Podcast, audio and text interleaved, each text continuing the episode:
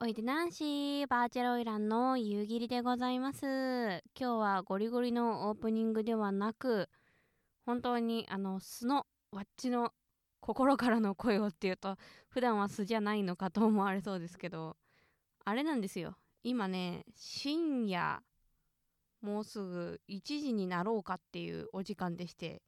夜中なんですね収録が。なのでちょっとしっぽりと喋りたいなということでこのテンションでお送りさせていただきます。皆さんいかがお過ごしでしょうか？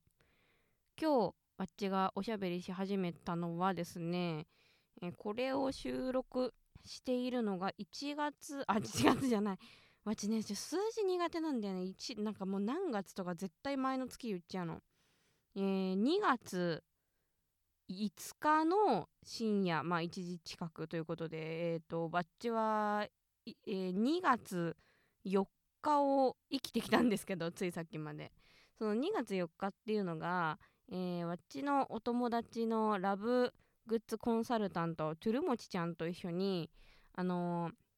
ローションタッチアップ会って言っていろんなねあのー、潤いの液をみんなでこうオンラインでねつなぎながら触ってみようみたいな企画があってあのそれに参加していたんですけどその中でさなんかやっぱ高校生の子たちの悩みってねどう寄り添ってあげるのがいいんかねみたいな話を結構しててでそのいや特にね中高大とかそのぐらいの年代ってすごくあの周りと比べちゃうよねっていう話をしてて。ね確かにそうだなと思ってなんで特に周りがこんなに気になるんだろうなって私その後一人でお風呂入りながら考えたんですけど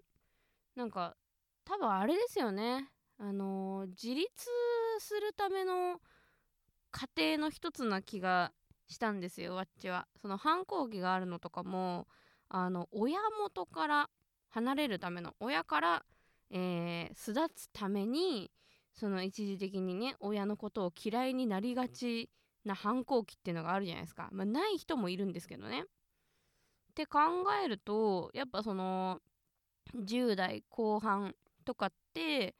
とにかくその自立するための作用がいろいろ働くんだなってことなわけじゃないですか。って考えた時になんでそんなに周りのことが過敏に気になるかっていうとこれわっちが思うのはその自分っていうのは他者との違いの中にしかないとわっちは思うんですよ。これ伝わるかな？その、まあ、よくね自分自分とはとか言ってさその自分について考えようみたいなのもあるしわっちもよく言うんだけどでもその自分ってさ自分自分自分自分自分って自分のことだけ考えててもなんか正直よくわかんないと思うんですよ。で自分ってじゃあどうやったら認識できるのかって言ったらその他者がいてその他者と比べて違う部分が自分なわけじゃないですか全く同じだったらそれはもう鏡というかもうそのねその人じゃないですか だからそう自分っていうのは他者との違いの中にあって見つけられるもんだと思うからその自分っていうものを知るために認識するために一時的にその他者との違いに過敏になるのが思春期なんだと思うんですね。でだからそれはすごい必要なことなんだけどその他者と違うっっていうことに対して評価を自分で出しちゃうっていうのが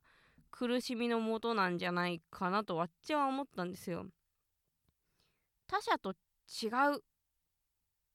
これが自分ってそこで終わっていいはずなんですよ多分。そこで終わるための作用のはずなんだけどなんかあの子よりも自分は胴体がちょっとがっしりしている。ダサい悪いとかってこう評価しちゃうんですよね。これは何が災いしてるのかちょっと私もまだあんまり考えられてないんですけど。でもさその言ったらなんだろうな滑腹がいいこととかって別に悪とかじゃなく、まあ、その健康的にね問題があるんだったらそれはあのね健康でいたいという価値観の中では悪になると思うしできるだけわっちはあの大切なみんなには健康で生きてほしいからそのラインはちょっとうんっては思うけどでもその他者と比べて自分がちょっと滑腹がいいなっていうのを認識まずしてそれが自分なんだってなったらそこからじゃあ自分がどうありたいかとか何が似合うかっていうのを考えられると思うんですよね本来だって例えばさ着物まあわっちはあのお衣装がねこういう着物の感じでやってますけどほんあの着物着る時とかさ浴衣着る時もそうだと思うんだけどさ逆にそのスレンダーすぎる子っていっぱいタオルを体に巻かなきゃいけないんですよ。そのおむお胸とお腹の差をあえて埋めるんですね着物を着る時ってでいっぱいタオルタオルとか綿まみれにされたりとかするんですけどそのってなった時にだ着物は滑腹がいい方滑腹よく着る方が似合うものなわけじゃないですか。ってなったら自分が滑腹がいいなって認識できてそれに対して自分に似合うものっていうのを見つけてこれが自分っていうアイデンティティになっていくために多分本来その他者との違いが気になるんだと思うんですけどねなんかそこに対してすごい価値づけちゃうというかなんか評価をつけちゃうから苦しむのかなと思っててってなった時にじゃあこれをねどう思春期の子たちのケアに置き換えたらいいんだっていうのは私もちょっと今日考えてたんですけど、